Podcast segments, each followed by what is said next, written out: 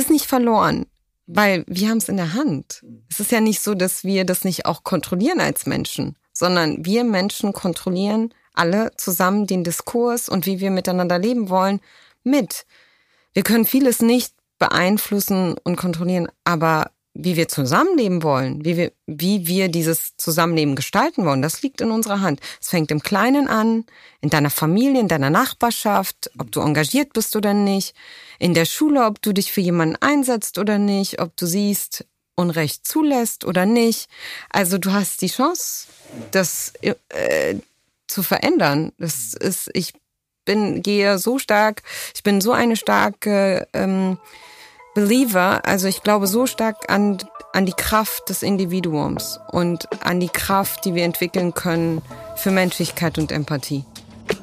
B-O-M. Berlin Ost. migrantisch. Deutschlands erster ostmigrantischer Podcast. Mit echten Berliner Biografien.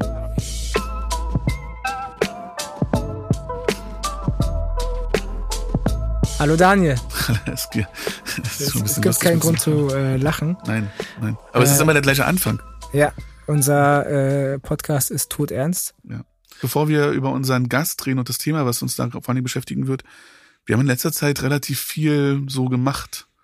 Äh, Ich, also ich wahrscheinlich nicht mehr als sonst, aber ich habe das Gefühl, dass die Hörenden auch mal äh, begleiten möchten, möchten, was wir außerhalb dieser Podcast-Welt eigentlich auch noch so machen. Äh, wir zwei sind ja relativ oder ziemlich umtriebig, würde ich sagen. Jenseits oder wir, wir sind auch committed für äh, die Öffentlichkeitsarbeit des Wissenschaftsbetriebs. Deswegen erzähl doch mal, was du in den letzten Wochen an so Öffentlichkeitsarbeit Ja. geleistet hast. Ja, ich war total viel unterwegs. Ich habe einen Vortrag über die ähm, Folgen rassistischer Gewalt für Stadtgesellschaften gehalten beim Bundesfachkongress Interkultur. Mhm. Ähm, Potsdam. Das, in Potsdam, im, im, im, in Sanssouci, im neuen Palais. Und äh, das Publikum waren so Leute, die, ne, die sich so mit Interkultur, Kulturarbeit und so beschäftigen. Äh, auch politisches Publikum. Claudia Roth war da, die Kulturstaatsministerin, Manja Mhm. Schüler, die Wissenschaftsministerin in, in Brandenburg. Und ähm, genau, also da war ich, ich war gerade auf einer Konferenz in Montreal, ich war gerade ähm, international unterwegs und wir haben in so einer kleineren Seminargruppe darüber gesprochen, wie man eigentlich über den Osten reden kann und wie man den Osten auch über den Osten lehren kann, Mhm. ohne ihn zu exotisieren, weil die meisten Also an Studierenden Universitäten. genau an Universitäten ähm, auch in Deutschkursen, ähm, ohne ihn zu exotisieren, weil ich meine, ganz viele Menschen, die heute an Unis sind, äh, sind nun wirklich vom Alter her weit weg von der DDR. Und eine Antwort war, Podcasts könnten doch vielleicht eine ganz gute, biografische Podcasts könnten vielleicht ein ganz gutes Mittel Weil sein. sie äh, auch Tiefe erzeugen, weil sie Komplexität erlauben oder warum? Ja, und, und weil sie auch Biografien Raum geben und vielleicht man auch über die Biografien sehen kann, dass es eben unterschiedliche Biografien gibt. Ja, dass es Mhm. dieses, die eine, den einen Weg oder die eine Art zu denken über einen bestimmten Sachverhalt eben nicht existiert. Mhm. Und dann waren wir beide ja ähm, nochmal relativ aktiv äh, und haben uns äh, den äh, großen TV-Sendern ARD und ZDF angeboten, um ähm, in äh, ex unsere Expertise in größeren Dokumentation über unser Forschungsfeld zu geben. Also ich war äh, in einer Doku ähm, mit Jesse Wellmer über ähm, über die Frage, wie ähm, wir Ostdeutsche und der Westen äh, war der Titel. Und dann wir beide, waren wir beide nochmal zusammen in einer Dokumentation, wo tatsächlich die ostmigrantischen Analogien und wir sind ja der ostmigrantische Podcast mit Berliner Geschichten, wo wir über ostmigrantische ähm, ähm, ja, ostmigrantische Analogien gesprochen haben. Genau, das war von äh, Mitri Serin äh, ähm, moderiert und auch mitgestaltet. Äh, ein tatsächlich sehr gelungener, eine sehr gelungene Dokumentation, wie ich finde, äh, mit einem sehr hohen Anteil äh, mit der Ex-Bundeskanzlerin Angela Merkel. Genau. Auch Und das wir werden- erste Interview, TV-Interview nach Genau. ihrer Kanzlerinschaft. Und wir werden auch in ähm, der kommenden Folge mit Ilko Sascha Kowalczuk auch über dieses Interview mit Angela Merkel dann sprechen. Genau, da sprechen wir auch Freut drüber. schon mal drauf. Das heißt, da haben wir, ja, waren wir, das wurde ausgestrahlt am, am, am 3. Oktober zum Tag der deutschen Einheit, äh, Vielfalt. Tag der deutschen Vielfalt, Tag des Zusammenhalts, wie auch immer. Ähm, das war, ja, das hat auch Wellen geschlagen, würde ich sagen. Also viele Menschen haben sich das angesehen. Äh, bei mir, ich kann von meinem Social Media Account sagen, dass, dass viele Menschen äh, auf, auf mich auch aufmerksam geworden sind dadurch. Ich weiß nicht, wie es bei dir war. Mhm. Und ja. Und ich, war, ich war dann auch im Radio noch, warst du. Äh, im Radio, genau. Ich war gestern, also gestern ist der 16. Oktober äh, bei Radio Blue Moon. Wo ich aber auch eingeladen war, ähm, war ähm, vom Arbeitsstab des Ostbeauftragten. Die wollten mhm. von mir und anderen wissen, wie man denn nun zum Osten in der Bundesregierung arbeiten kann. Und du äh, warst ja bei der Integrationsbeauftragten wiederum äh, genau. zu Gast zu einem mhm. Projekt, über das du auch in einer Folge sprechen wirst. Ähm, in Zukunft. Was kannst du jetzt mal kurz sagen? ja, genau. Der, also das Projekt heißt COMA, Kommunale Allianzen, Allianzen und Strategien gegen Rassismus und Hass.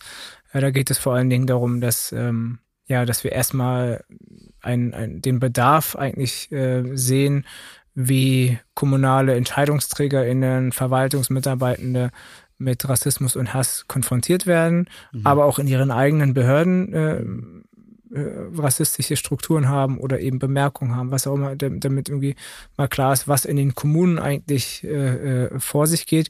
Und die Kommunen stehen ja seit einigen Monaten im besonderen Fokus äh, mit Blick auf Migrationspolitik.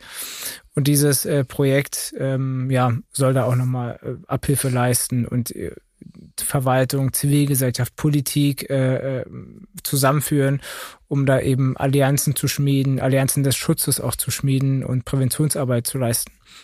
Das ist eine sehr spannende Initiative. Gestern am 16. Oktober war die ähm, Auftaktkonferenz äh, von dem Projekt. Ich sitze da mit im Beirat mit sehr äh, spannenden äh, und ja mit sehr spannenden äh, Personen aus, aus, aus verschiedenen Sektoren der Gesellschaft und ansonsten war ich. Auch in Medien. Genau, ich war im, äh, auch im Radio am Samstag, also am 14.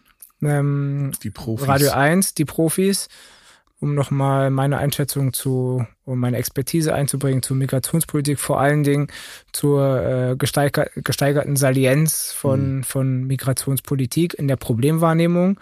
Ähm, und da ist ja eigentlich klar, was, was da gesagt wird, nämlich, dass eine Problemwahrnehmung nicht immer heißt Ablehnung. Mhm. Also Menschen, die in Umfragen angeben, dass sie ein, ein, ein Politikfeld als Problem wahrnehmen, die sind nicht gegen dieses Politikfeld, die sind nicht gegen Migration, die sehen eben nur, dass es da ein Problem gibt und dass das Problem gelöst werden muss. Und ähm, genau, deswegen war dieses Interview ganz wichtig. Und ansonsten hatte ich eine spannende Veranstaltung von der, bei der Hertie-Stiftung äh, mhm. am Samstag davor. Das muss dann der 7. Oktober gewesen sein, wenn ich mich nicht ver verrechnet habe. Ähm, die haben eine Konferenz gehabt zu Beruf, Doppelpunkt Politik. Und da geht mhm. es äh, darum, ähm, gerade Menschen mit Migrationsgeschichte, ähm, die auch in verschiedenen, also bundesweite, bundesweit, bundesweite Teilnehmende äh, an dieser Konferenz äh, den, äh, ähm, den, den Beruf als Politiker, Politikerin äh, nahezubringen und was das alles bedeutet. Und da habe ich an einem, ähm, ähm, an einem Panel teilgenommen am Samstagmorgen, ich glaube um 9.30 Uhr für viele äh, herausfordernde, herausfordernde Uhrzeit. Für mich nicht so. Das war auch eine äh, sehr gute Veranstaltung. Ähm, genau. Ansonsten, du hast wahrscheinlich noch, was war da noch in den letzten Wochen? Nee, ich, ich würde einfach da mal einsteigen, weil ähm, Politik ist ja auch ein Thema, was in unserer heutigen Folge ähm, eine Rolle spielen wird. Ähm, wir haben jetzt beide so eine von unserer Expertise, also unsere Expertise, die angefragt wird von der Bundesregierung gesprochen. Also da haben wir offensichtlich, also möglicherweise werden wir gehört. Also ich glaube, ich weiß nicht, wie optimistisch man da mal sein kann, ob das, was man denn dort sagt, so eine Expertise wirklich tatsächlich in so ein politischen, so ein politisches Handeln überführt wird oder überhaupt gehört wird. Ähm, dann forschst du anscheinend auch nochmal dazu, zu der Frage, wie, ähm, wer steigt überhaupt in die Politik ein? Mhm. Und wir werden ja heute auch einen Gast haben, ähm, der politisch sehr aktiv ist. Ja, also, absolut. Wir werden darüber sprechen, was es bedeutet, Politik zu treiben, sowohl als ähm, auf der positiven Seite, nämlich mhm. äh, Gesellschaft gestalten, mhm. Gesellschaft mitgestalten, gesellschaftliche Diskurse mitgestalten, aber auf der anderen Seite eben öffentlich sichtbar sein und natürlich auch gerade für äh, Menschen, die rassifiziert sind oder eine Migrationsgeschichte haben, für die bedeutet das in besonderem Maße äh, eben auch als Feindbild markiert zu werden und digitalen und nicht digitalen Hass zu erleben. Mhm. Äh, und diese, äh, ja, diese ambivalente äh, Rolle da äh, einzusteigen, da gibt es eben ganz viele Studien zu, dass dann diese Person auch äh, frühzeitig oder in höherem Maße äh, äh früher und auch bereiter sind auszusteigen als, als Abgeordnete ohne mhm. Migrationsgeschichte. All das sind total relevante ähm, Aspekte, mit denen wir über unserem, äh, mit, über die wir mit unserem heutigen Gast sprechen mhm. möchten. Ich habe ja, ich habe ja eine große, ich weiß nicht, ob das aus meiner, ich habe immer die These, es kommt so aus meiner, aus dieser biografischen Erfahrung, noch, noch mal, noch erlebt zu haben, in so einer Diktatur gelebt zu haben, ähm, als, als Kind. Ähm, aber ich habe äh, mich bis heute nicht dazu entscheiden können, parteipolitisch aktiv zu werden. Mhm. Ich würde mich als einen politischen Menschen beschreiben, aber ich bin nicht parteipolitisch aktiv. Mhm. Äh. Ja, ich bin auch äh, noch nicht parteipolitisch aktiv. Ja. Äh, wir werden sehen, was die äh, Zukunft bringt. Ich würde es gar nicht ausschließen. Mhm. Ähm, ich denke, dass ich ähm, einen Informationsvorteil mitbringe, weil ich eben auch wissenschaftlich diese, mhm. äh, diesen Beruf ähm, untersuche, erforsche. Ich fahre morgen tatsächlich nach Amsterdam zu einem Workshop, wo wir einen, ähm, einen Workshop haben, wo wir mit Kolleginnen mit Euro aus Europa äh, zu Repräsentationsfragen ein, ein, ein gemeinsames Band erstellen möchten für eine Fachzeitschrift äh, in Amerika oder in den USA. Ähm, das heißt, diese Fragen sind für mich sehr zentral, die begleiten mich und deswegen mhm. finde ich das extrem spannend, auch mit Menschen wie mit äh, Sausan Chibli mhm. über diese, äh, ja, die, die, auch die Schattenseiten äh, zu sprechen und die auch ähm, mhm. ja auf den Tisch zu legen, mhm. weil viele Menschen mhm. wissen, glaube ich, gar nicht, was da alles an, an Schattenseiten, an, an, an Hass äh, äh, äh diese Menschen erwartet, die mhm. sich bereit erklären, Verantwortung für äh, Gesellschaft zu übernehmen. Äh, weil viele Menschen das eben dann sehen, ja, das sind irgendwie mhm. äh, gut bezahlte PolitikerInnen, ähm, die können doch mal ein bisschen was ertragen, so ein bisschen wie mit den äh, Fußballern als mhm. Millionäre, mhm. äh, dass die auch äh, alles ähm, ertragen müssten. Und da können wir mit ihr heute mal drüber sprechen, was mhm. es eigentlich alles an mhm. Schattenseiten gibt und wie, genau. wie das eigentlich aussieht. Genau. Und es wird dabei viel auch um Social Media gehen. Mhm. Ähm, und da sind wir ja auch beide, ich glaube, wir machen beide gerade so unsere unsere Erfahrungen und sind noch lange nicht an dem Punkt, wo unsere Reichweiten so groß sind, dass wir den Hass mitbekommen oder mhm. ich glaube du manchmal so ein bisschen in, in ja. kleinen Dosen. Ähm, ja. ich, ich, ich bin dann auch immer so die, die vier, drei, vier, fünf Leute, die bei mir was sagen, die werden einfach relativ schnell geblockt. Mhm. Ähm, also bei Twitter sind wir aktiv, bei Instagram, bei TikTok. Ja. TikTok noch Account? nicht. Ich habe einen Account. Ich habe einen Facebook-Account. Äh, also äh, in all diesen Blue Sky ganz neu. Ja. Überall haben wir diese Accounts und äh, machen da mit. Ähm, und wir haben ja natürlich auch diesen Podcast ähm, und auch freuen uns natürlich auch, wenn Leute Lust haben, da vielleicht auch okay. zu verfolgen, was sie sonst noch tun. Und gleichzeitig, ja, sprechen wir dann heute über die Schattenseiten, die Gefahren dessen. Absolut. Und ähm, ich glaube, es ist ganz wichtig, auch da nochmal, ähm, dieser digitale Hass, der kommt ja nicht immer und äh, nicht überall. Es macht eben einen Unterschied, wann du wo etwas, zum Beispiel einen Gastbeitrag schreibst, welche Bubble dieses, diese Zeitschrift bedient und dann kannst du dir, kannst du antizipieren, ob mhm. da jetzt Hass kommt und aus welcher Ecke der Hass kommt. Was wir eben wissen und das werden wir heute mit unserem Gast besprechen, ist, dass der Hass äh, konzertiert kommt. Der mhm. kommt nicht äh, zufällig. Wir haben heute Sausan Chebli zu Gast. Äh, ich freue mich mehr selber diesen Gast. Äh, es gibt gar nicht viel zu sagen zu dir. Alle kennen dich. Ich kann mir nicht vorstellen, dass Leute, die unseren Podcast hören, dich nicht kennen. Ähm, trotzdem zuletzt ein Buch, Buch veröffentlicht, äh, das heißt Laut. SPD-Politikerin äh, gewesen, dann beziehungsweise kandidiert, dann äh, ähm, verschiedene Positionen in der Verwaltung äh, angenommen, in äh, Büros von MDB gearbeitet, also auch eine politische Karriere, eine Person mit einem politischen Profil, ein, eine Person des öffentlichen Lebens, ähm, eine öffentliche Intellektuelle in meinen Augen. Und wir würden gerne mit dir über. Und auch unsere Zunft, ne? Du hast Politikwissenschaft studiert. Mhm. Genau. Wir sind Genau. Sozialwissenschaftler. Ja, genau. Wir sind HUler. Du bist ich bin FUlerin. FUlerin, ja. Ist ja auch so eine Berliner Ja. Konfliktlinie vielleicht. Na, Total. genau. Ähm, äh, Ich wäre nie auf die HU gegangen. Ja. Ich war in der FU eingeschrieben und war dann froh, dass ich in der HU angenommen wurde Okay. und dann noch wechseln konnte. Aber auch wegen Ich dem hab- Fach. Ich hatte keine andere Wahl. FU hat mich nicht genommen. So. Ich hatte zum Okay, Glück. du bist also der, wo die, der, den die FU nicht genommen hat. Die hatten damals einen wirklich hohen NC bei Politikwissenschaften. Ja. Ich weiß nicht, ob es daran lag bei dir. Ja, auf jeden Fall. Aber da war, ich habe, oh gut, ich habe jetzt, ähm, ich habe 99 angefangen zu studieren. Ich glaube, du bist ein bisschen jünger. Aber damals war auch schon ähm, der NC ziemlich hoch. Ja, also ich bin ein paar Jahre jünger ähm, und habe aber auch spät angefangen zu studieren, erst mit 26 angefangen zu studieren. Ah, Okay. Deswegen. Ähm, aber mein Vater hat am OSI auch äh, studiert. Ah, Genau. okay. Er, man würde ja denken, dass er als Gastarbeiter kam, aber er kam als Student, um äh, vor der politischen Situation in der Türkei zu flüchten. Darüber wollen wir auch sprechen, wobei wir eher über, vor allen Dingen über digitalen Hass heute mit dir äh, sprechen möchten. Natürlich auch darüber, wie er sich ähm, transformieren kann in, in, in physische Gewalt, in physischen Hass. Ähm, und du bist Berlinerin. Ich bin Westberlinerin. Du bist genau. West. ich habe das früher auch oft benutzt, äh, bis ich dann mit Daniel diesen Podcast auf, angefangen habe aufzunehmen und nicht mehr so oft äh, durch die Welt, durch Berlin reisen kann und hervorheben kann, dass ich Westberliner bin. Aber ich bin auch äh, Westberliner. Und Daniel ist Ostberliner aus Friedrichshain-Lichtenberg.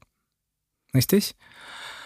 Wie hast du denn äh, Westberlin, warum, warum hebst du das hervor, dass du Westberlinerin bist? Nur in dem Podcast hier mache ich normalerweise nicht. Normalerweise sage ich, ich habe, äh, äh, dass ich Berlinerin bin, aber ich gehöre ehrlich gesagt auch nicht zu den, oder habe lange, vielleicht so, ich habe lange nicht zu den Lokalpatrioten gehört. Also es gibt ja so auch Studien darüber, dass sich vor allem junge Menschen oder viele eher über sozusagen die Kommune, über die Stadt identifizieren. Ähm, in der sie groß geworden sind und weniger die Nation, das Land.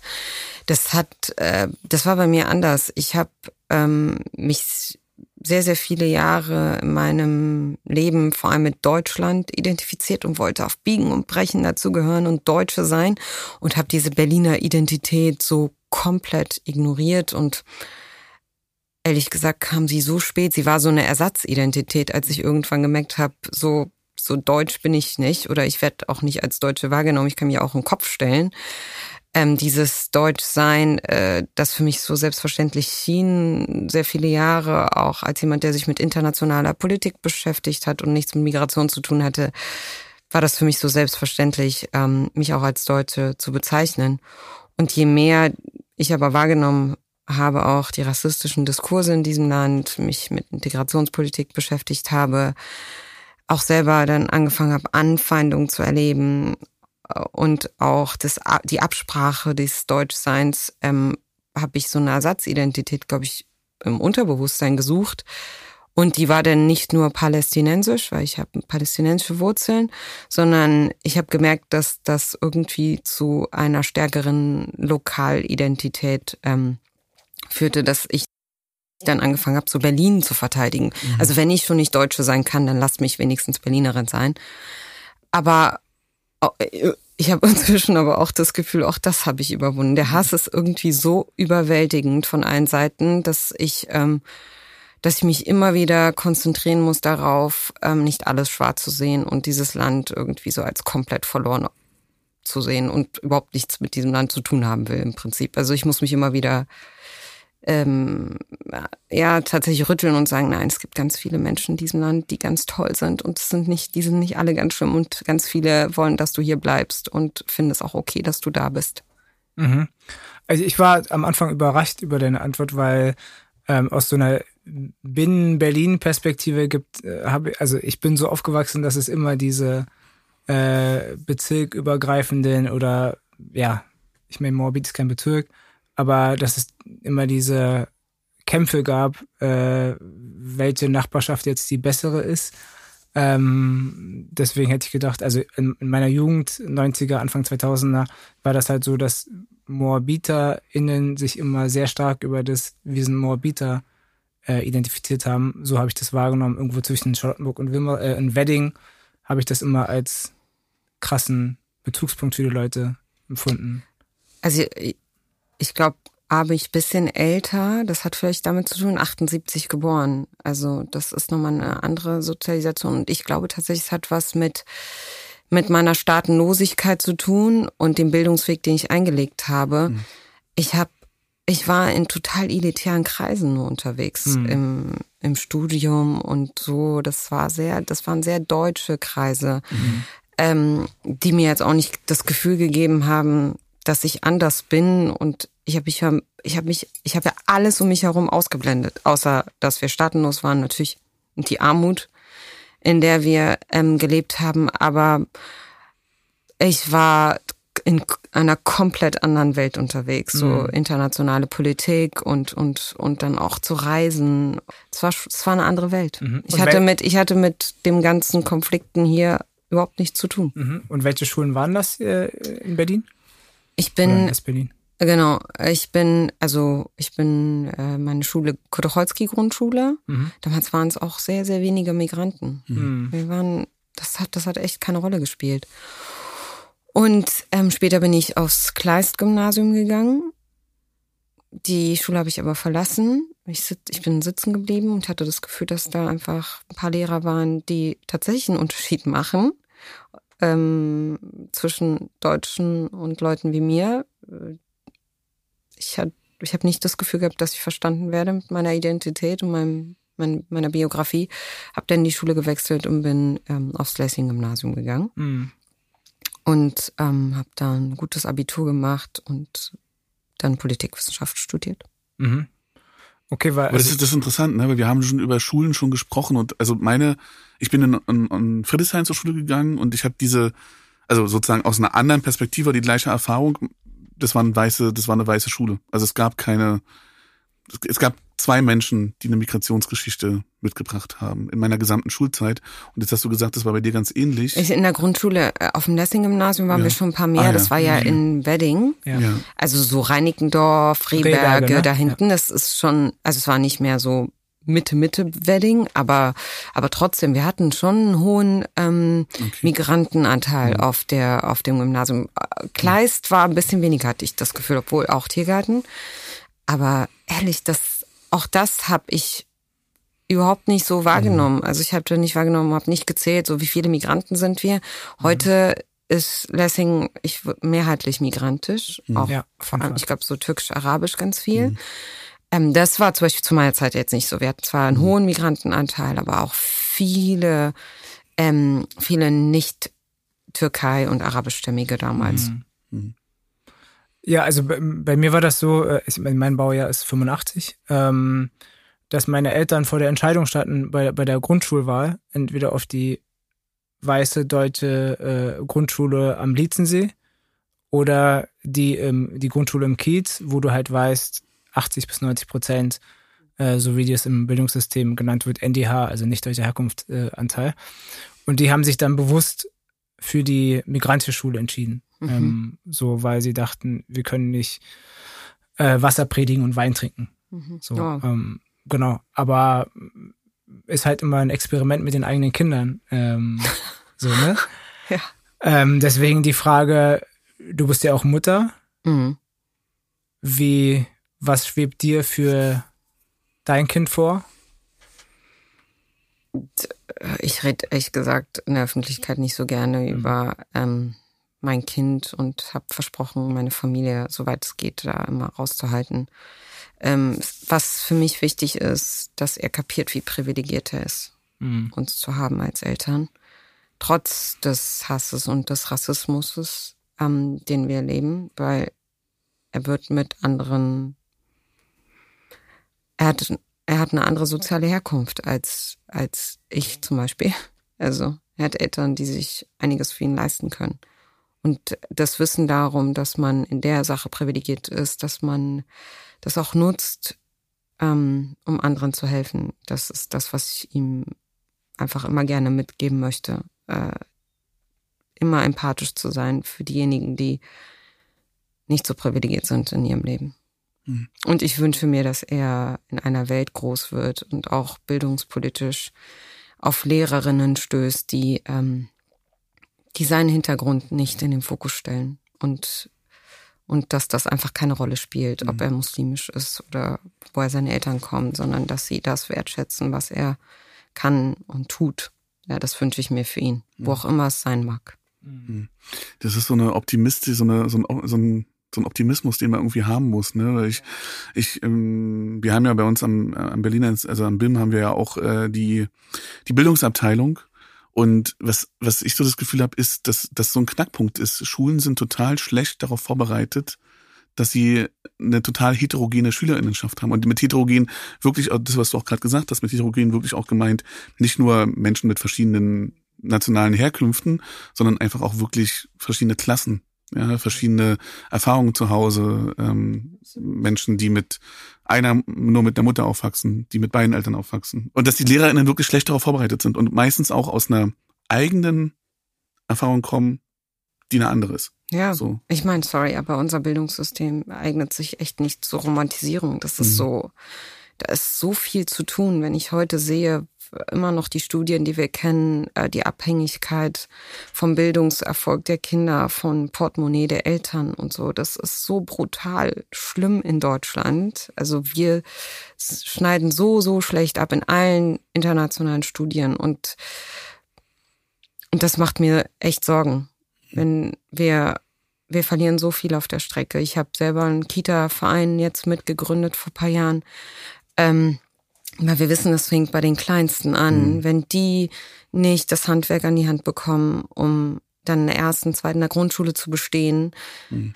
werden, werden sie auch durch das, durch den Sieb, durch Sieb fallen und wir versuchen mit ehrenamtlichen Patinnen, die quasi die Oma-Opa-Rolle mhm. übernehmen, in die, in die Kitas zu gehen und den Kindern die deutsche Sprache zu vermitteln, einen größeren Wortschatz zu vermitteln, damit sie bessere Startchancen haben. Unsere Kitas und die Erzieherinnen können das gar nicht mehr leisten.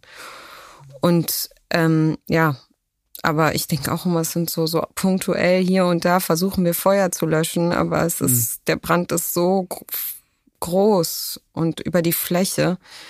Es bräuchte noch so viel mehr. Ich, ich habe meine meine Frau ist Erzieherin äh, in, in Brandenburg und ähm, und seit einiger Zeit hat sie so, also sie macht so eine, hat so eine Fortbildung gemacht, vorteilsbewusste Bildung äh, bei Kinderwelten, ähm, ist ja auch ein, ein Verein ist, der da irgendwie versucht zu sensibilisieren, weil sie wissen, dass Erzieherinnen in ihrer Ausbildung dafür nicht sensibilisiert sind, dass sie so eine heterogene Gruppe haben. Mhm. Und was, womit sie sich aber jetzt gerade beschäftigen muss, ist, ob sie überhaupt genug Leute haben, die die Kinder überhaupt betreuen können.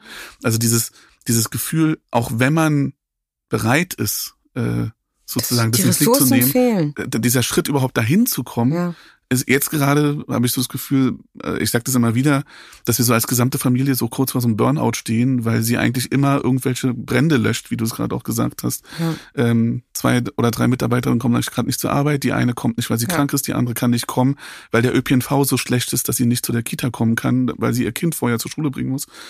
Und dann erwarten wir, dass sie dann auch noch gute pädagogische Arbeit machen, aber das ist manchmal das Letzte sozusagen, was sie, hm. worüber ja. sie dann nachdenken können. Ähm, aber so ein bisschen würde mich ja bei dir dann interessieren, du hast ja gerade so deine, deine Bildungsgeschichte erzählt und die war ja erfolgreich. Also was, was hat da geholfen? Also was hat dir geholfen, dass du, dass du da durch hm. die Schule gehen konntest? Ja. War das ich, Person? Waren das ich Räume? Sag, ich sage immer, es ist tatsächlich, ähm, es ist zumindest nicht das System, das mir, mhm. das mir meinen Aufstieg so ermöglicht hat. Die Zahlen sprechen auch eine andere Sprache, mhm. weil eigentlich jemand mit meiner Biografie ist, das wäre zum Scheitern verurteilt, ja. Das ist ähm, Staatenlosigkeit, Eltern, die Analphabeten sind. Ähm, da reicht auch nicht irgendwie äh, BAföG zu haben und und eine, eine Schul also das einzige was was ich Deutschland anrechnen würde ist dass ich ähm, nicht bezahlen musste für mhm. meine Bildung ich konnte zur Schule gehen musste nicht bezahlen ich konnte studieren ohne zu bezahlen ich habe BAföG bekommen ähm, was bei mir glaube ich es waren mehrere Faktoren einmal ich würde sagen ich hatte ein gesundes Elternhaus das zwar ähm, ja kein akademisches äh, aber das ist ihrer politischen Lage geschuldet gewesen. Ich würde sagen, alle hätten das Zeug gehabt, ähm, sich zu bilden, wenn die politischen Umstände anders wären. Also vom Intellekt her wären sie mhm. alle in der Lage gewesen. Also gutes Elternhaus, ein Vater, der so sehr an mich geglaubt hat und ähm, ja, der mich, äh, der mir so viel Kraft gegeben hat eigentlich so in dieser ganzen Sache und mir die Freiheiten geschenkt hat, zu mich zu entfalten in dem tiefen Vertrauen, dass ich es gut mache. Das hat total, das hat eine ganz, ganz große Rolle gespielt. Wir hatten gute Nachbarn, ich hatte ein gutes Umfeld, auch wenn Morbid natürlich, wo wir gewohnt haben, das war nicht so die beste Gegend. Mhm. Und äh, ein paar Straßen weiter war es auch irgendwie anders. Es hätte auch echt scheitern können alles. Und ähm, aber so das unmittelbare Umfeld war gut. In unserem Haus waren tolle Familien. Deutsche, Deutsch-Deutsche, die, ähm, die uns mitgenommen haben in Orte, die wir vielleicht selber nicht besuchen konnten, in Zoos und, und Bibliotheken gezeigt haben. All das, was meine Eltern alles nicht konnten. Und dann hatte ich einige Lehrerinnen in äh, meiner Grundschule, die so sehr an mich geglaubt haben und ähm, damit auch die gymnasiale Empfehlung natürlich mhm. zusammenhing. Äh, hätte ich da, wäre ich da auf Lehrer gestoßen, die vielleicht wie heute an der einen oder anderen Stelle gesagt haben, weißt du was, Mädchen, du, äh, deine Eltern waren noch nie auf einem Elternhaben. Sechs Jahre lang haben wir nie jemand von deiner Familie gesehen. Also was soll aus dir werden? Haben sie aber nicht. Mhm. Meine Eltern sind zu keinem Elternabend erschienen. Und trotzdem haben sie an mich geglaubt. Ähm, und dann so ging es halt weiter. Es waren punktuell immer einzelne Personen, die mich unterstützt haben. Und natürlich auch eigener, sehr großer Ehrgeiz. Ja, das mhm. ist äh, natürlich, das wäre alles nicht, das hätte alles nicht stattgefunden, wenn ich nicht so den unbedingten Willen gehabt hätte, es anders, ein anderes Leben zu haben als meine Eltern und Geschwister. Ich wollte mhm. raus aus mhm. diesem, aus diesem System von Willkür und Unrecht und Ohnmacht. Und das ist, das habe ich so früh entwickelt als Kind, äh, dass, dass ich die Befreiung daraus gefunden habe. Ähm, ja. Aber das können wir halt eben, again, das ist, äh, das können wir nicht von jedem Kind erwarten. Mhm. Nicht jedes mhm. Kind hat diese Umstände, nicht jedes Kind hat dieses, die eigene Kraft daraus zu kommen. Ja. Und ich meine, also ähm, ich, ich würde gerne mal diesen Gender-Aspekt dabei auch äh, herausarbeiten, weil im, im gerade im Schulsystem, im Bildungssystem, äh, wo auch äh, viele, vor allem zu der Zeit, äh, weiß-deutsche Lehrerinnen dann unterwegs waren, ähm, muslimischen Jungs gegenüber ist ja dann eben auch strukturell, also ne, es gibt natürlich Individuen, die das da rausgeschafft haben, ja. aber muslimischen Jungs gegenüber war ja auch nochmal so erst recht äh, auf den Tisch hauen, erst recht zeigen, weil ich lasse mir nicht von den Paschas erzählen, wie das hier laufen soll und so weiter. Ähm, das finde ich ja auch nochmal ganz spannende Struktur.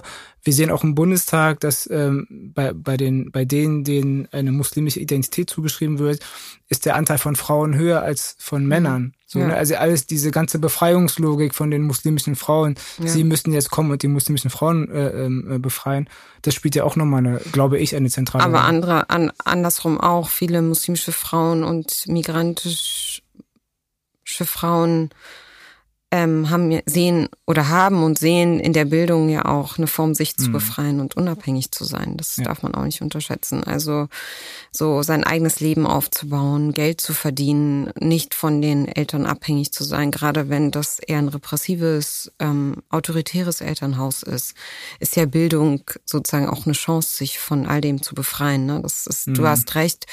Ähm, das sind so zwei Aspekte, die, glaube ich, mit dazu beitragen, dass vor allem, dass sie vor allem Frauen, dass vor allem Frauen den Aufstieg schaffen, mhm. wenn die Umstände schwieriger sind als Jungs, die mit einer anderen Belastung, ähm, Erwartungshaltung von so vielen Seiten mhm. ähm, konfrontiert werden und der Druck mhm. auch teilweise anders ist und größer in vielfacher Hinsicht. Genau. Und andererseits, andererseits, wie du sagst, haben die natürlich auch in anderen Orten ganz viele Privilegien, wenn sie dann aus so sehr äh, autoritären, konservativen oder sehr sehr patriarchalen äh, Familienstrukturen äh, äh kommen, dann haben sie natürlich auch ganz viele äh, Privilegien, die dann eben die Frauen aus diesen äh, Familien nicht haben. Und das gilt natürlich für muslimische Familien, aber nicht nur für muslimische nicht, Familien. Ähm, absolut. Ich würde aber auf jeden ich Fall meine, gerne wir, wir beobachten total viele feministische Revolutionen gerade, ne? Ähm, also wir haben die irgendwie ganz regelmäßig im Iran haben wir die. Aber nicht hier. In, in Weißrussland hatten wir also die. nicht in Deutschland. Ja, okay, jetzt aktuell nicht. Ja, okay. Ja. Ja, nee, das stimmt. Und leider erfahren sie so wenig Unterstützung. Genau, und leider sind wir auch nicht besonders lernbereit, also wirklich von, von denen etwas für uns auch äh, zu lernen und mitzunehmen. Ähm, aber das ist, also ich würde gerne nochmal zu den Privilegien äh, zurückkommen der Kinder, äh, weil ich es auch, weil es auch etwas ist, was mich bewegt äh, mit meinen Kindern. Äh, wenn ich, mein Sohn ist, also mein Sohn ist jetzt acht, der ist durch eine ähm, bilinguale türkisch-deutsche Kita gegangen, ähm, hat erstmal Türkisch gesprochen nur und später erst Deutsch gelernt. Das heißt, dem wurde immer halt so nachgesagt, oh, wann wird er denn mal endlich Deutsch lernen? Immer diese Sorge verbreitet, dass, dass, dass, dass ein Kind, das in Deutschland geboren ist, in der dritten, vierten, wie man es bezeichnen möchte, Generation, dass der jetzt kein Deutsch lernen würde. Und das Gesundheitsamt kommt ja dann auch immer in diesen, in, in den Kitas vorbei und checkt dann halt einige Sachen, wie zum Beispiel auch das Sprachvermögen.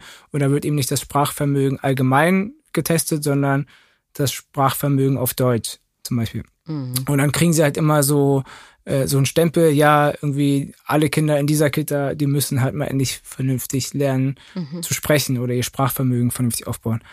Das heißt, er wurde halt auch jetzt immer noch mit diesen defizitären Markern äh, äh, ähm, abgestempelt.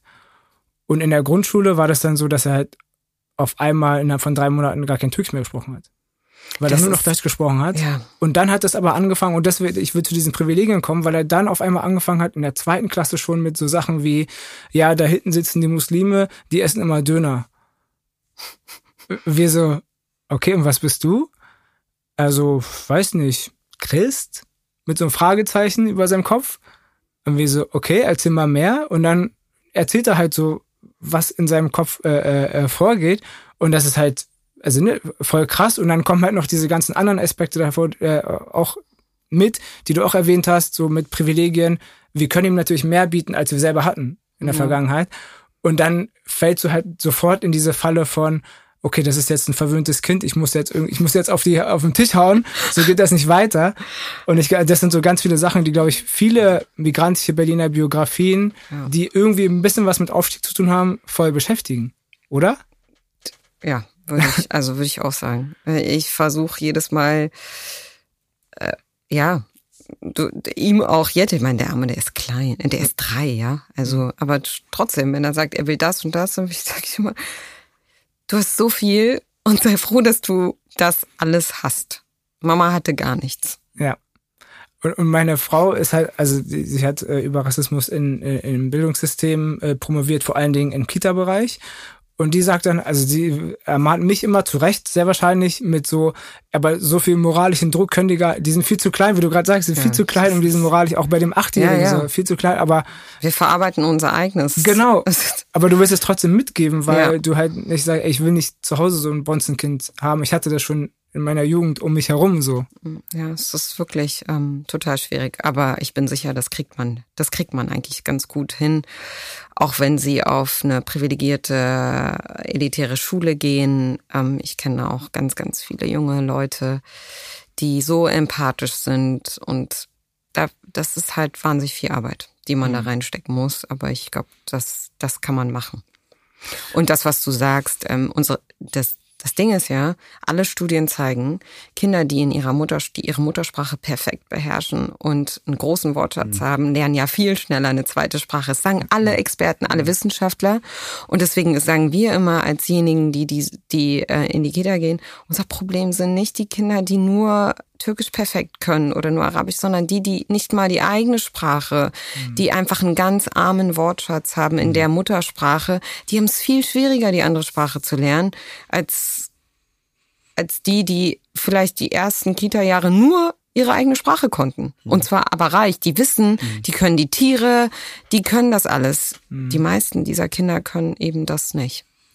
Ja. Also dieser der benachteiligten Kinder, weil sie zu Hause einen ganz, ganz armen Wortschatz nur ähm, pflegen. Ja. Darf ich noch, äh, ich würde gerne, gerne ganz, ganz kurz eine Sache zu diesem sagen mit diesen Privilegien, weil ich bin auch mittlerweile dieser ich ärgere mich über mich selbst, dieser Vater, der dann sagt, ich früher, so, ähm, also weil auch meine Familie hat einen ökonomischen Auf, also ne, wir haben diesen starken ökonomischen Aufstieg gemacht ähm, und gleichzeitig denke ich mir aber auch, ja, aber ist doch super, dass ich jetzt, also dass ich einfach ermöglichen kann, dass sie an einem anderen Punkt starten und dann zu hoffen, dass sozusagen von diesem Punkt aus sie vielleicht dann die nächsten Schritte gehen und und ähm, und gute Entscheidungen treffen für Klar, ihr Leben und für die Gesellschaft. Du willst ja nicht, dass deine Kinder genauso ein Shit durchleben wie genau. du vielleicht. Äh, wir waren fast zeitgleich in New York. Ich habe gesehen auf Social Media, dass du auch da warst. Ich war, ich konnte dann nicht ins UN äh, Generalversammlung, weil da diese Generalversammlung war und wir durften das nicht äh, besuchen dann. Ähm, und ähm, und es war mit 15 fernab jeder Vorstellung, ähm, als ich 15 war und meine Tochter war jetzt mit 15 in New York, in Rom, in London, in Paris. So, und ist doch, ist doch gut. Also ist doch, ja. es ist doch Quatsch zu sagen, ähm, du bist verwöhnt, ist doch super, dass sie das alles machen kann. Ja. So. Vor, aber also bei mir geht's um so banalere Sachen wie, wir haben jetzt in der, also vor den Sommerferien zwei Paar äh, Turnschuhe in der Halle, äh, in der Schule einfach vergessen, verloren, was auch immer, anderen Leuten geschenkt. Ich du weiß bist einfach nicht. so ökologisch eingestellt. Und nee, gar nicht. Aber dann jetzt nach den Sommerferien, zweite Woche, neues Paar äh, äh, Turnschuhe für, die, für den Schulunter Sportunterricht und am ersten Tag noch nicht einmal angezogen. Schuhe sind weg. So. Und dann ist halt immer die Frage, okay, die war das, ich war auch so, ich war genau wie er, so, verträumt und so weiter, voll schlimm. Aber ich weiß nicht, wie meine Eltern damit umgehen. Also ich kann mich auch, ich könnte jetzt sagen, ja, meine Eltern haben mir das da nicht gekauft, aber wenn ich ehrlich bin, weiß ich gar nicht, wie die damit, also. Die aktuelle Jugend ist immer die schlimmste. Ja, klar. ja, deswegen, also ich fand das halt voll spannend, dass du das gesagt hast mit diesen Privilegien. Wie gebe ich das weiter, dass das Kind ein Bewusstsein entwickelt für Privilegien?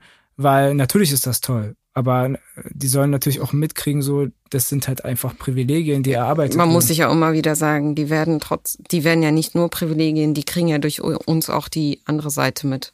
Also diese ganze rassistische, mhm. strukturellen Rassismus, das wird ja ja, ich gehe davon aus, dass wir äh, in 20 Jahren oder in 10 Jahren nicht so viel besser dastehen werden. Mhm. Also das, leider kriegen die das ja auch mit.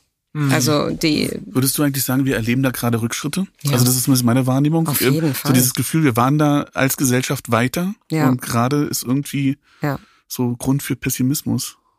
Ja, auf jeden Fall. Auf ja. jeden Fall. Das ist ähm, also auch wenn wir äh, die, die auch wenn die Migrationsgesellschaft heute stärker abgebildet ist in verschiedenen gesellschaftspolitischen mhm. Bereichen, mhm. Medien, Wissenschaft, vielen Bereichen, fast in allen, ähm, erleben wir vielleicht gerade auch deshalb sagen ja auch ganz viele krasseste ähm, Backlashes, die die aber auch so bedrohlich sind, weil mhm. sie an den Grundfesten der Demokratie und, und das, was Gesellschaft zusammenhält, so rütteln. Ähm, Ergebnisse äh, der AfD in Hessen sind ja das eine, aber es geht ja viel tiefer. Also von daher, ich mache mir brutal Sorgen um das, was nicht nur in Deutschland passiert, sondern in der Welt. Ähm, und ich, mir fällt schwer, da immer so an das Positive zu glauben in diesen Zeiten das ist schon diese Aneinanderballung von ähm, ökonomischen, ökologischen, äh, politischen Krisen, Kriegen, Konflikten. Das ist, das ist echt, ähm, es ist hart und es überfordert und und das ist, äh, das macht es schwierig, da immer noch so Lichtblicke zu ähm, herauszukristallisieren, die es ja, äh, die es bei allem auch gibt. Also wenn wir jetzt über zum Beispiel das Thema meines Buches, ja, mhm. Hass im Netz, mhm. da kann man auch sagen, Social Media ist eigentlich hat so für so viel Leid gesorgt auf der Welt. Und wir sehen es jetzt mit Elon Musk, mit X, ja, so brutal, wie diese Plattform missbraucht wird für Desinformation, mhm. für Spaltung, für Polarisierung, für für autoritäres Denken. Auf der anderen Seite hat war es noch nie so leicht für marginalisierte Gruppen sichtbar zu sein, ihrer mhm. Stimme Gehör zu verschaffen. Sie brauchen keine Kolumnen mhm. zu haben, um gehört zu werden, sondern sie können einfach ihre Stimme ähm, erheben und und wir wüssten zum Beispiel auch nichts von äh, den Entwicklungen im Iran, dem Selbstbestimmungskampf der Iranerin, wenn es nicht mhm. Instagram gäbe, wo wir ständig Videos ähm, sehen von ihren Kämpfen und könnten das gar nicht teilen und vervielfältigen und auch unterstützen, gäbe es Social Media nicht. und viele be weltweite Bewegungen wie Black Lives Matter und viele mehr. Ja, das alles hätte sich gegeben. Und ich gibt so viele Fälle. Ich sag auch in meinem Buch, ähm, mein Vater wurde ja zweimal abgeschoben. Hätte es mhm. damals Social Media gegeben und hätten wir die Möglichkeit mhm. gehabt, Druck auszuüben mit Petitionen und, und so Organisationen, die heute ja Social Media nutzen, um auch um zu verhindern, dass bestimmte Familien abgeschoben werden. Ich glaube, mein Vater wäre gar nicht abgeschoben worden. Mhm. Wir hätten, ich, wir hätten so viel Druck da ähm, erzeugen können, weil das war so irrsinnig, ihn abzuschieben. Als staatenlosen Palästinenser äh, zurück in ein Flüchtlingslager in Libanon, wo der seine Familie hat, irgendwie zwölf Kinder, äh, 13 Kinder, ihr hat so absurd. Mhm. Ich glaube, das hätte man damals, hätte man so viel Druck auf die Politik ausüben können mit Social Media, dass das nicht passiert wäre. Und wir haben es ja jetzt auch ein paar Mal gesehen, dass sowas mhm. auch, dass da, dass so ein, man kann als Bewegung, als Zivilgesellschaft so wahnsinnig viel Druck auf Politik mhm. ausüben. Und ich war, letzter Punkt, äh, ich habe ja selber erlebt im Wahlkampf mit, ähm, für Olaf Scholz, ähm, damals, wie wir es geschafft haben, Social Media wirklich zu nutzen, um am Ende auch so zu nutzen, äh, dass er äh, dass er Kanzler geworden ist. Mhm. Das Lied, der Wahlkampf lief auch ganz stark in den sozialen Medien. Mhm. Also von daher ähm, Social Media so äh, es gehört zu den Sachen, die mir Sorgen machen. Mhm. Ja, wenn wir jetzt über Aufzählung und haben, erleben wir Backlashes, ja, Social Media trägt massiv dazu, dass wir Rückschläge in ganz vielen Bereichen erleben. Auf der anderen Seite ähm, bietet Social Media auch äh, eine Form von Teilhabe, die es so vorher nicht gegeben hat. Mhm. Und es liegt bist, sozusagen bist an uns da, das ja. zurückzugewinnen ähm, von den Ich kenne mich gar nicht so gut aus. Du hast ja einen, einen Ex, äh, Ex, ist jetzt Ex-Account, ja. der relativ reichweitenstark ist. Ich weiß aber gar nicht, ob, ich, ich kenne die Relation gar nicht. Also du hast irgendwie 130.000 ich weiß gar nicht. Menschen, die, gar nicht mehr. aber ich weiß gar nicht, ob das, ist das jetzt sehr viel, sehr wenig? Ich glaube, Luisa, Neubauer, Luisa Neubauer hat, glaube ich, dreimal so viel ungefähr. Armin Laschet auch.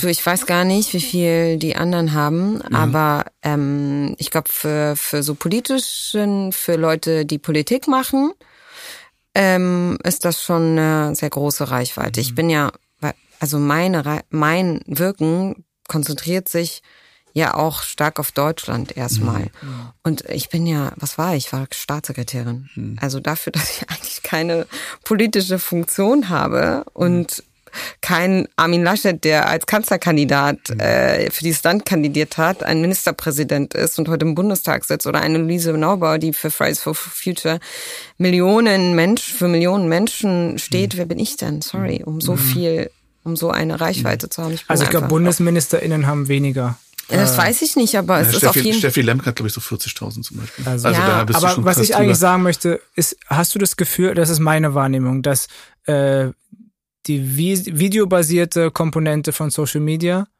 dass die von rechten Kreisen schneller äh, bedient werden als von demokratischen. Auf jeden Fall. Mhm. Die, es gibt ja richtige rechte Netzwerke, die es schon lange bevor wir aufgewacht sind und verstanden haben, was Social Media ist, versucht haben, genau diese, diese Kanäle zu nutzen und Demokratisien zu destabilisieren. Mhm. Genau. Und die sind so stark und so organisiert und so orchestriert, da steckt viel Geld drin, weltweit, mhm. ja. Das ist nichts, was nur Deutschland betrifft wieder, sondern es wird von ausländischen Staaten versucht, über Social Media Einfluss zu nehmen auf zum Beispiel Wahlen in anderen Ländern. Ja. Und da, die, da sind, die sind uns um so viel voraus. Ähm, wir haben sehr spät kapiert, was für eine Gefahr darin Mhm. Und das, das, das ist also das ist total spannend. Das gilt ja für Social Media als solches, vor allem für textbasiert. Und jetzt ist ja der Trend, gerade bei den jungen Menschen, dass die alles videobasiert äh, konsumieren und nicht mehr textbasiert konsumieren. Ja, ich trenne da gar nicht. Das ist beides, ähm, mhm. ist von den anderen. Und da sehe ich halt auch, die sind, die sind, also ne, wenn wir uns die AfD anschauen, wie präsent die auf TikTok ist, ja. äh, und die anderen haben noch Berührungsängste, die müssen das noch irgendwie aushandeln und ähm, total. Wir haben viel zu spät gemerkt, dass wir haben zu spät realisiert, wie aus Netzwerken, die eigentlich des freundschaftlichen Austausches gelten sollten, wie Facebook ja damals von Zuckerberg, das ist ja, das war ja nie so intendiert, mhm. dass das jetzt daraus entsteht.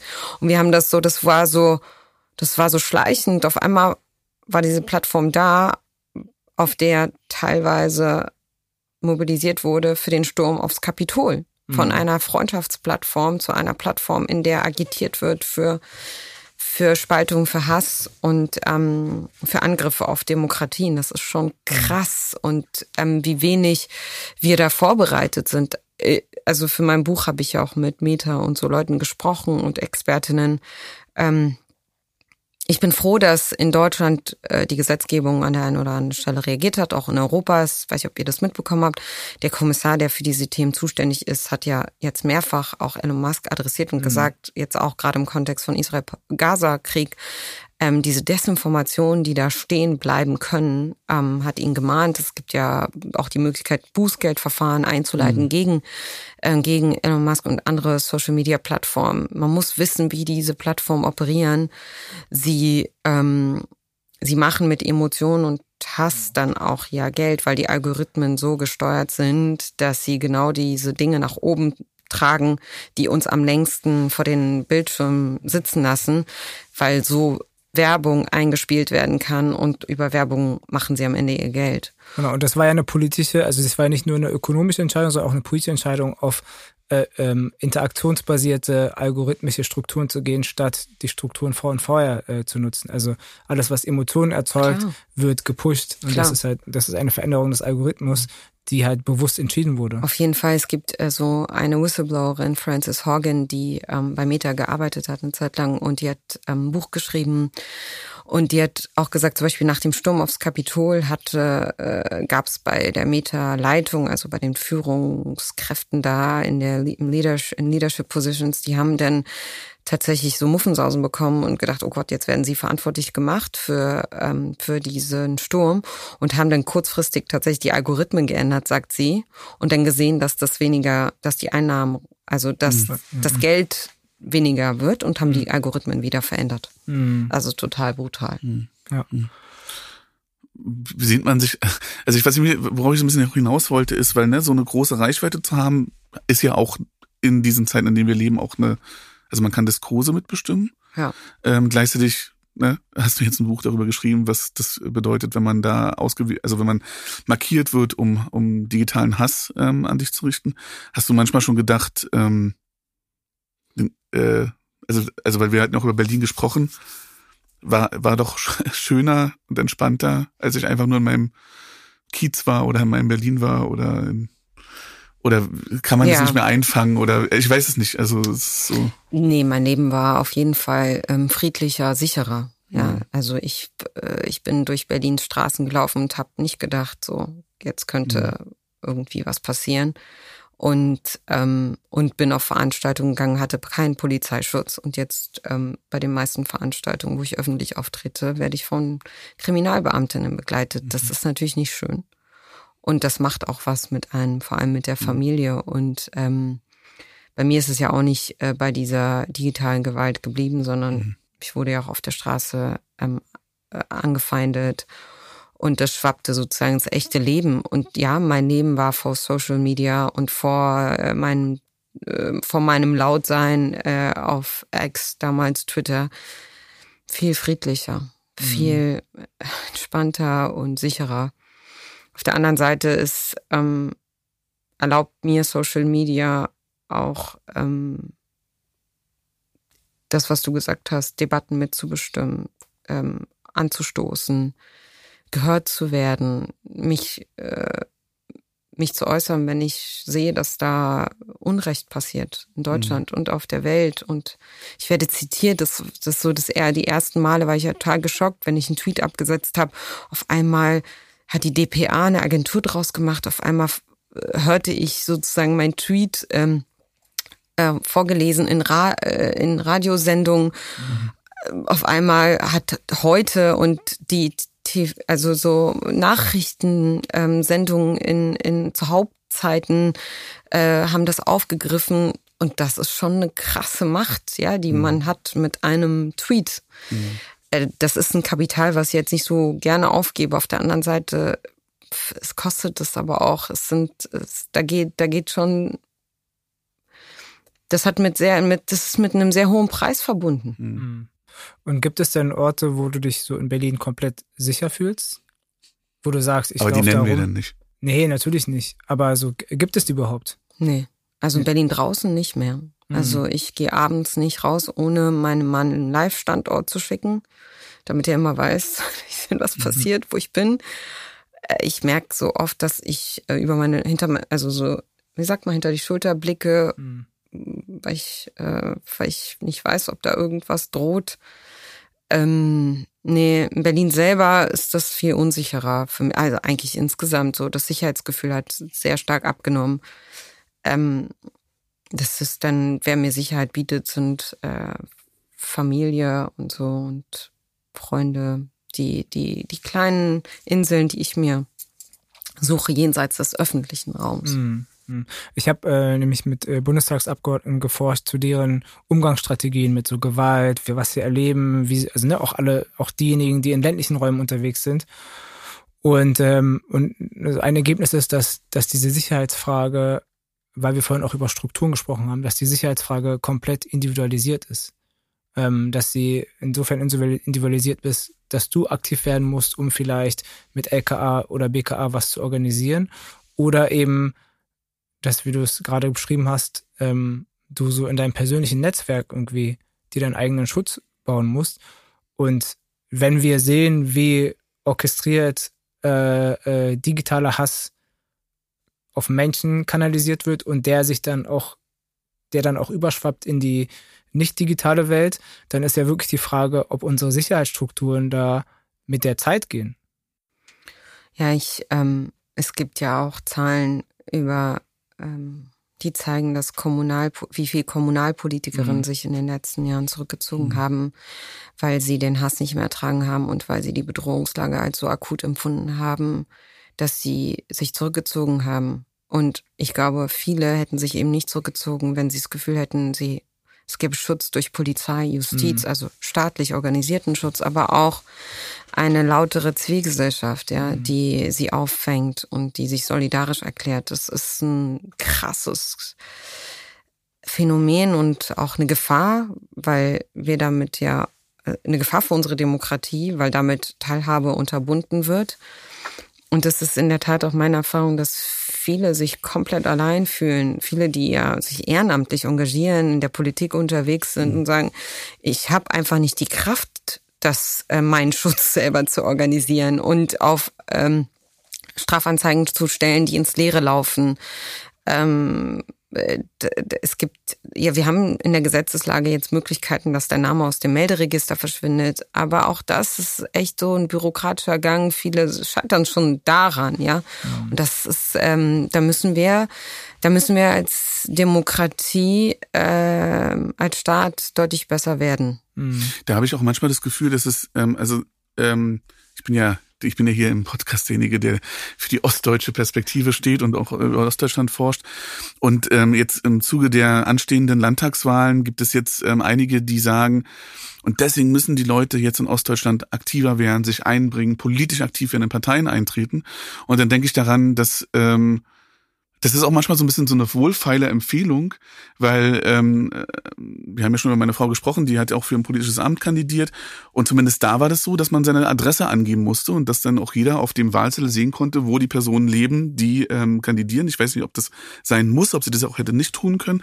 Auf jeden Fall finde ich es trotzdem auch so eine so eine wohlfeile Empfehlung, ja. Also sozusagen in einem Ort, das, das ist ja, unser Ort ähm, ist jetzt, ich lebe in Brandenburg, unser Ort ist jetzt kein Ort, der der da so so ein, so ein krasser Unsicherheitsraum schon ist, aber es gibt so viele Orte, wo das wirklich einfach gefährlich ist ähm, äh, oder gefährlich werden kann, sich politisch zu engagieren und dann sozusagen von Berlin aus Leuten zu sagen, du müsst ja mal politisch aktiv werden, ähm, ohne dass es diese strukturelle und systemische Unterstützung gibt, ist so ein bisschen so eine Empfehlung, wo ich manchmal denke, ja, also, also ne, ich lebe ich lebe in einem Wahlkreis, in dem die AfD den Direktkandidaten, Ja. äh, der hat gewonnen.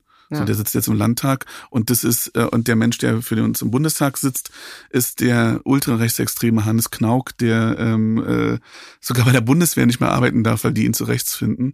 So und jetzt jetzt werd mal da aktiv. So Ja, und diese Ja. Dropout-Quoten sind ja höher für äh, Abgeordnete mit Migrationsgeschichte. Ja, also, klar. Ne, also gerade auch Genau. in den Kommunen. Also ich meine, das ist ja auch das, was und wir für Frauen. Genau, da, ne, das- da genau, ist dieser ja. Aspekt der sexualisierten Gewalt, was ja, auch nochmal vergessen Ja. wird an vielen Orten. Genau.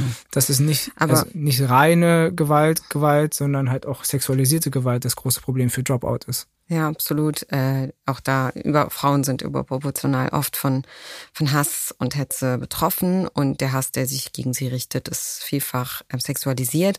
Und dann kommt noch hinzu, wenn eine Frau zusätzliche Merkmale wie muslimisch, migrantisch, lesbisch, jüdisch, ähm, dann potenziert sich der Hass auch nochmal. Also da gibt es ja auch Studien. Aber ich fand es so interessant. Ähm, die, äh, der, der überwiegende Teil meiner Lesung war bisher ähm, in, nicht in ostdeutschen äh, Bundesländern. Und da war ich, äh, die letzte war jetzt aber in Erfurt.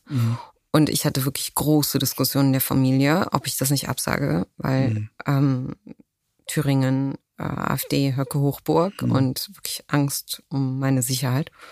Und ich habe dann aber entschieden, das zu machen. Äh, und bin so froh, dass ich es gemacht habe. Es war eine der besten Lesungen, die wir hatten im Rahmen der Herbstlese in Erfurt. Da so viel ähm, Zuspruch, Zustimmung, aber auch so dieses Gefühl, lasst uns bitte nicht allein hier. Ja. Wir sind noch da und ähm, Thüringen ist nicht nur AfD und Höcke, sondern wir sind hier echt auf uns allein gestellt und wir brauchen Unterstützung. Kommt hierher und lasst uns zusammen was machen. Ich bin, ich war wirklich beseelt danach und dachte, gut, dass ich es gemacht habe und man müsste das viel häufiger machen. Ich bin jetzt in Dresden am Wochenende und hoffe, dass das ähm, ähnlich positiv wird. Es ist immer so ein Dilemma. Ich meide viele Orte, äh, weil ich negative Erfahrungen tatsächlich gemacht habe. Ähm, und auf der anderen Seite denke ich mir, ich habe ja jetzt auch, ich habe ja auch LKA-Schutz. Also Das ich hoffe einfach, dass ähm, ich hoffe dann. einfach, dass das ähm, gut geht immer. Aber du bist ja, wenn du Mutter bist und so, also ich wäre viel freier und mutiger, noch viel, viel mutiger, wenn ich allein wäre. Ich würde viel, viel mehr machen, viel lauter noch sein. Aber man muss halt immer bedenken, wenn man Familie hat, dann geht halt vieles nicht. Nicht, weil man selber nicht will, sondern weil weil es auch eine Verantwortung gegenüber denjenigen gibt, die Angst um einen haben. Ja, und das hat ja so viele Facetten, wenn, wenn, also wenn man ausspricht, ja, äh, BKA, LKA kümmert sich um mich, das heißt ja nicht irgendwie komplett, also das ist ja nicht, die Message ist ja dann nicht so, okay, ich bin 155 150 Prozent umsorgt, ich brauche mir keine Sorgen mehr zu machen, so ist es ja nicht. Das muss man auch, glaube ich, klarstellen.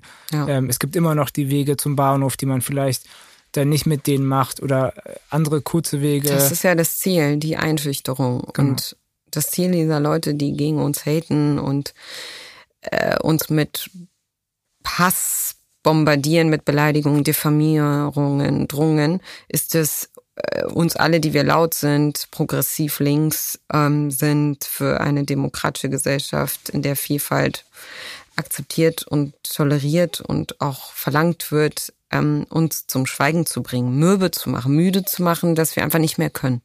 Und das ist leider so viel jetzt passiert, dass die Strategie aufgegangen ist. Ja, da muss ich, da muss ich noch viel, viel mehr verändern im Handeln der Politik und im Handeln der Zivilgesellschaft.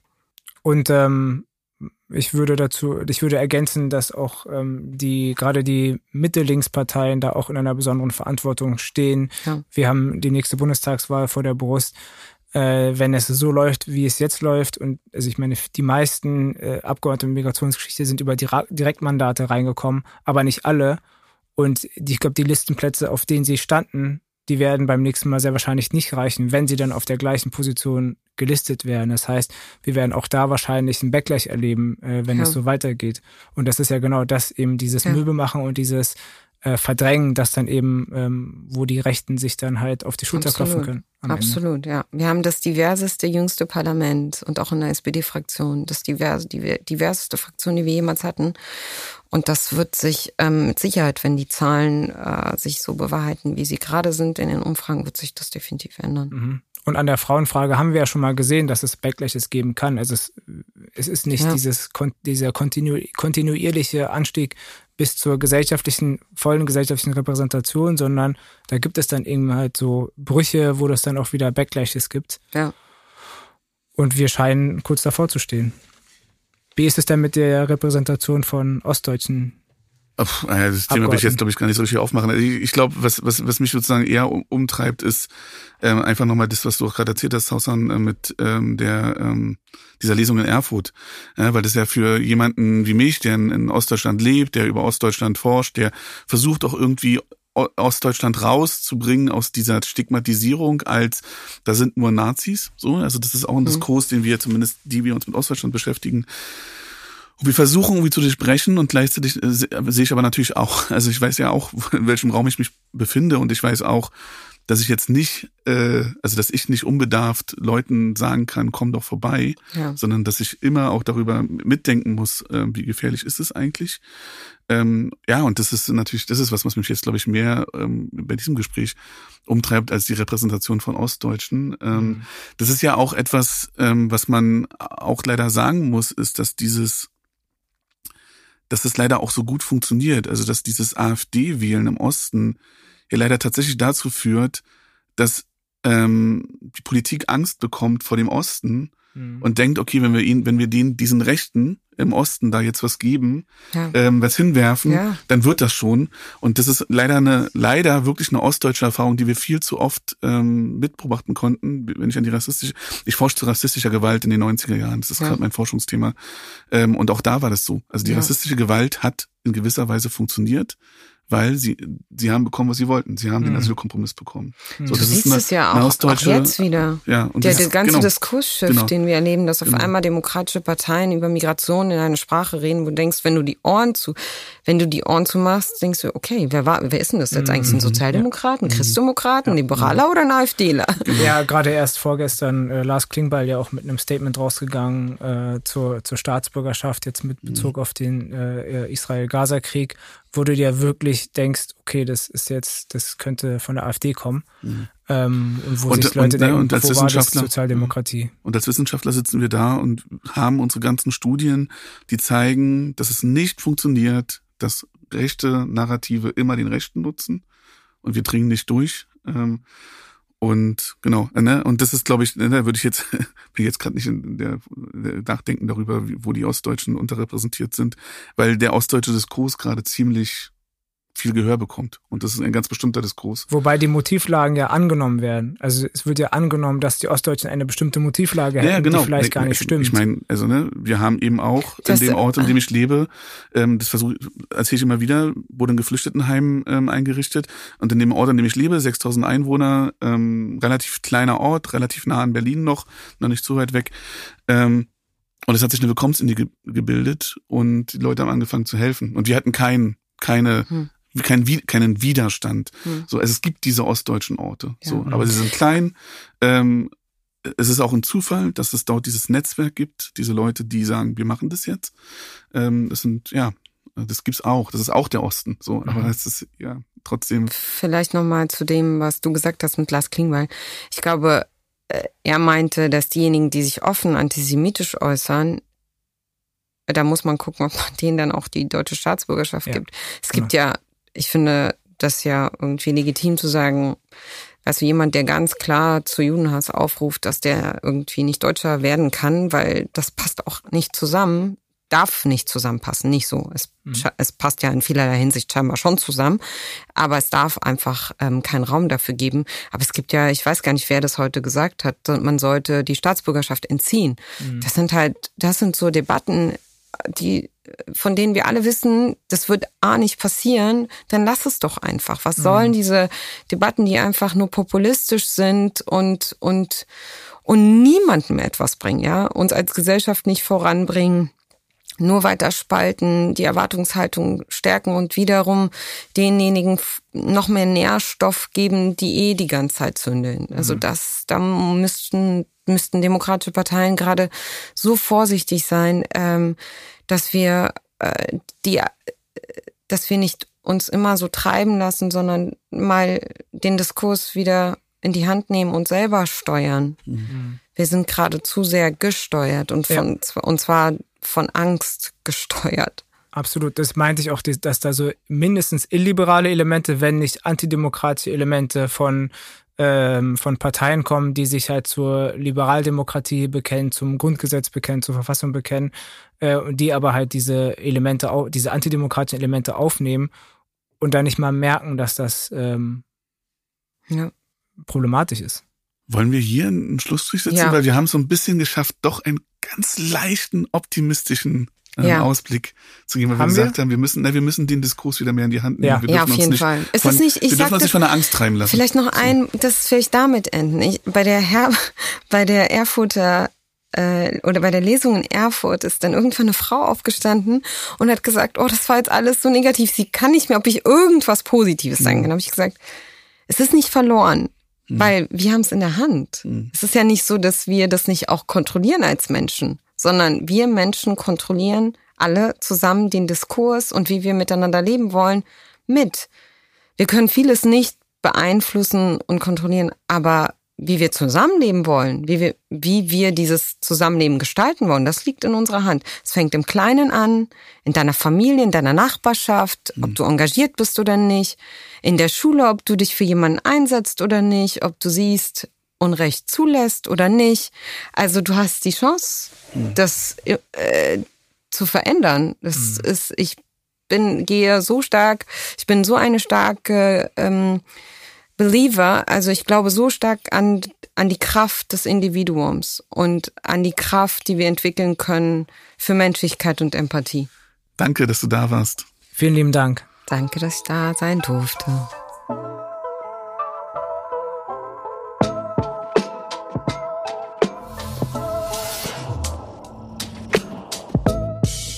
Das war BOM, Berlin Ost Migrantisch. Redaktion und Idee von Özgür Özvatan und Daniel Kubiak. Für den Schnitt verantwortlich Daniel Kubiak. Mastering macht Giampiero Tari. Diesen Podcast könnt ihr auf allen gängigen Podcast-Formaten hören. Wenn er euch gefällt, drückt bei Spotify die Glocke oder abonniert ihn bei Podigy. Weitere Infos findet ihr beim BIM, dem Berliner Institut für empirische Integrations- und Migrationsforschung an der Humboldt-Universität www.bim.hu-berlin.de. Wir danken dem Tonstudio des CMS an der Humboldt-Universität für die technische Unterstützung.